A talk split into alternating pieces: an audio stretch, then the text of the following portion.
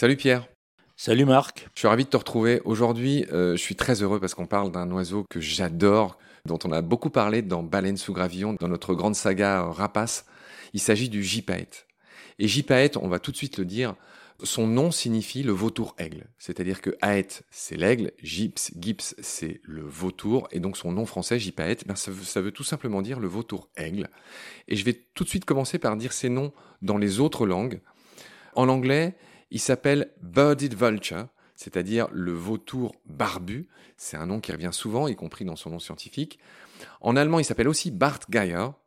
En espagnol, il y a une autre idée que tu vas nous détailler. Il s'appelle le quebranta huesos, ça veut dire le casseur d'os, et c'est très intéressant comme nom, tu nous expliqueras d'où vient ce nom. Et en italien, il s'appelle un peu de beaucoup de choses. Gippetto, avoltoio barbutto, avoltoio degli agnelli.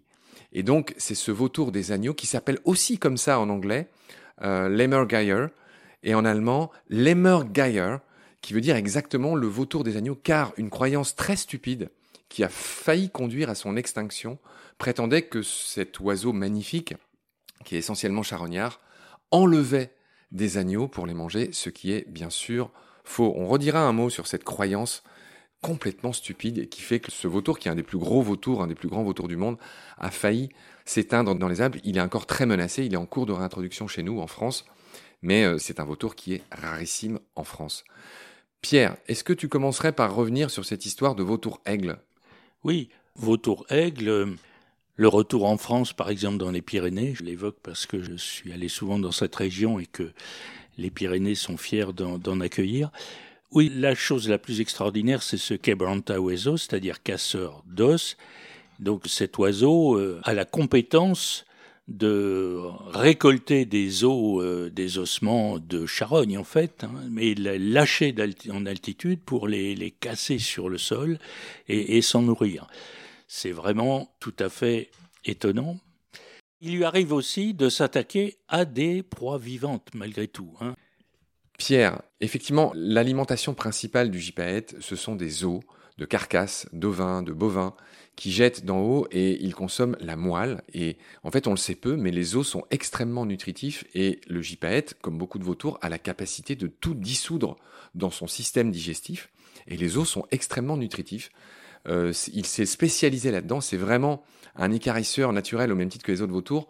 Et avant que tu continues, Pierre, ce que je voulais dire, c'est qu'on a quatre espèces de vautours en France et que dans les écosystèmes en bonne santé, il y a des escouades de vautours qui se succèdent sur une charogne et qui ont chacune leur rôle. Le vautour moine, c'est celui qui a le plus solide bec, mais il est malheureusement très rare, et c'est celui qui a la capacité d'ouvrir une charogne. Alors c'est horrible ce que je vais dire, mais en général aux endroits où la peau est plus fine, aux aisselles, par l'anus, par les yeux. Enfin, c'est un des spectacles assez difficiles, euh, difficilement soutenables, mais bon, bref, quand on est biologiste, on n'en a que faire. Donc en premier, c'est en général le vautour moine. Ensuite, il y a l'escouade immense des vautours fauves. Euh, Antoine Adam, avec qui j'ai fait des épisodes sur les vautours dans Baleine sous Gravion, nous raconte que quand il y a une nuée de vautours posés sur une proie, ça fait comme un, un mini volcan de vautours, parce qu'il y en a qui sont éjectés par les autres, qui veulent leur part et tout. Euh, à la fin, sur la Charonne, arrive le petit percnoptère, tu sais, qui est le plus petit de la famille, qui vient grignoter les, les petits interstices qui ont été laissés par les vautours fauves. Et celui qui passe en dernier, Pierre, c'est notre client du jour. C'est le gypaète qui vient prendre les os, qui les éclate sur ce qu'on appelle des lardoirs, c'est-à-dire des rochers plats, et qui vient ensuite les consommer. Voilà ce qui se passe dans un milieu naturel sain, mais c'est évidemment rarement le cas en France, puisqu'il y a, moins de 200 gypaètes en France, moins, il, y a, que quelques coupes de vautours moines. Par contre, on est content, il y a, il y a plus de 3000 coupes de vautours fauves, donc on est content, il y a beaucoup de, de vautours fauves. Pierre, pardon, c'était une longue incise pour expliquer comment ça marche chez les vautours. Là où je voulais t'entendre, c'est que effectivement, parfois, le gypaède fait une incartade à son menu d'os. Oui, il, il, lui arrive de s'attaquer à des proies vivantes, en particulier les tortues. Et la mythologie grecque et la littérature grecque fait état de cela d'une manière absolument extraordinaire. Chez Ésope déjà, on a à plusieurs reprises euh, cité ici des, des fables d'Ésope. Rappelons que c'est le VIe siècle avant Jésus-Christ, c'est très très ancien. Oralement, c'est peut-être mille ans avant Jésus-Christ. En tout cas, chez Ésope, on trouve la fable La tortue et l'aigle. Une tortue pria un aigle de lui apprendre à voler. L'aigle lui remontrant qu'elle n'était pas faite pour le vol, loin de là, elle n'en devint que plus pressante en sa prière. Alors il la prit dans ses serres, l'enleva en l'air, puis la lâcha. La tortue tomba sur les rochers et fut fracassée. Qu'est-ce que signifie cette fable? Cette fable montre que souvent, en voulant rivaliser avec d'autres, en dépit des plus sages conseils, on se fait tort à soi-même.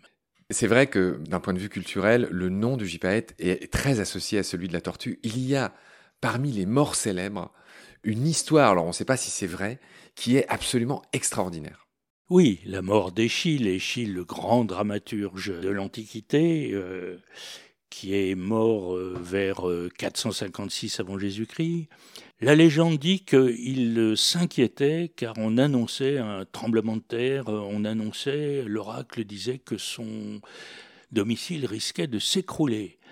Alors, prudemment, il, est, il est sorti de chez lui, il est resté à l'extérieur, et manque de chance, là, une tortue lui est arrivée sur la tête, une tortue qui évidemment ne pouvait venir que d'un lâcher de gypaète.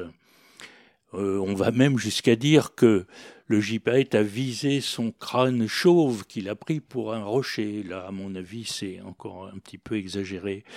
Mais euh, on est obligé de considérer que ces légendes, ces fables antiques euh, prouvent que ces phénomènes ont bien existé. Pierre, je voudrais qu'on en finisse sur les différents noms de Gypaète. Hein. On a dit que, y compris son nom scientifique, hein, c'est Gypaetus barbatus, donc c'est le barbu. J'aimerais t'entendre sur cette histoire de barbe. Pourquoi on l'appelle comme ça? Oui, non, il a, il a une touffe de, non pas de poils bien sûr, mais de plumes sous le menton, sous le bec. Hein, c'est très visible, très caractéristique. Donc euh, c'est un de ses noms, euh, barbu, Gypaetus barbatus en latin. Revenons aussi à l'appellation euh, vautour des agneaux. Euh, c'est une extrapolation de ce qu'on a pu observer avec la tortue. On a cru que cet oiseau pouvait emmener les agneaux, c'était évidemment impressionnant. Et c'est un exemple de plus d'ailleurs de l'étymologie. Rappelons que l'étymologie peut très bien s'appuyer sur une croyance fausse. Et donc c'est bien son étymologie, c'est bien vautour des agneaux, oui, même si cette croyance euh, correspond euh, à une erreur du point de vue euh, des sciences naturelles. Alors, Gypaète, donc on l'a dit, Gips vautour, Aethos aigle, c'est l'aigle vautour. Difficile d'évoquer ce nom sans le rapprocher de deux autres oiseaux très proches, le circaète et l'uraète. On voit bien aète, qui, est comme une sorte de suffixe, qui vient d'Aethos aigle, donc voilà, c'est trois appellations basé sur Moël. Circaète, circa euh, vient de Kirkos, et on a vu que Kirkos, c'est un nom du faucon en grec. Et donc le circaète, lui, c'est l'aigle faucon. Et uraète, ura en grec, c'est la queue. Et donc uraète, c'est l'aigle qui a une longue queue. On a donc là euh, une sorte de famille de mots. En étymologie, on aime bien regrouper les mots par famille. Pierre, euh, euh, alors je vois très bien le circaète Jean Leblanc, on en a en France. Il me semble que c'est un serpent qui est ophiophage, qui mange des serpents, et qui est clairement de la famille des accipitridés, comme nos vautours européens d'ailleurs, euh, mais il ressemble plus à un aigle, tu l'as dit, le circaète.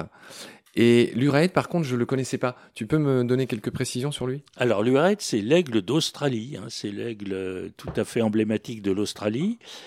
Il a une longue queue, mais c'est même plus précis que ça. Quand on voit l'image de, l'aigle en vol, c'est extraordinaire. La queue a une espèce de forme de losange, euh, une forme de coin. Comme le gypaète au passage. Hein. Il, est, il est, connu pour ça. Le gypaète, on le reconnaît en vol. Il, il, a une queue comme le grand corbeau, cunéiforme, effectivement, en forme de losange. Alors, c'est exactement le cas de cet aigle d'Australie, de cet uraète, d'où son nom italien Aquila coda cuneata, Hein, où on voit qui veut dire donc queue en forme de coin. L'anglais wedge-tailed eagle, qui également veut dire aigle à queue en forme. Le wedge, c'est aussi le coin.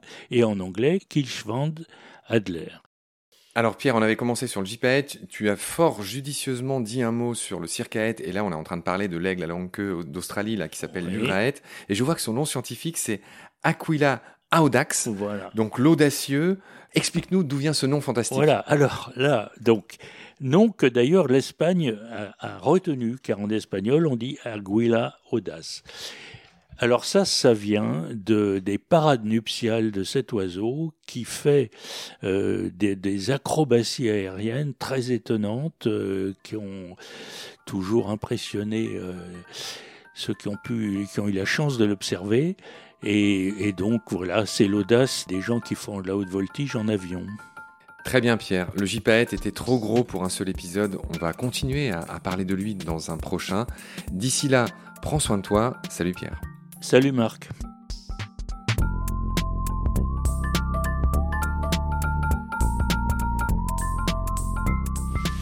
I've seen things you people wouldn't believe.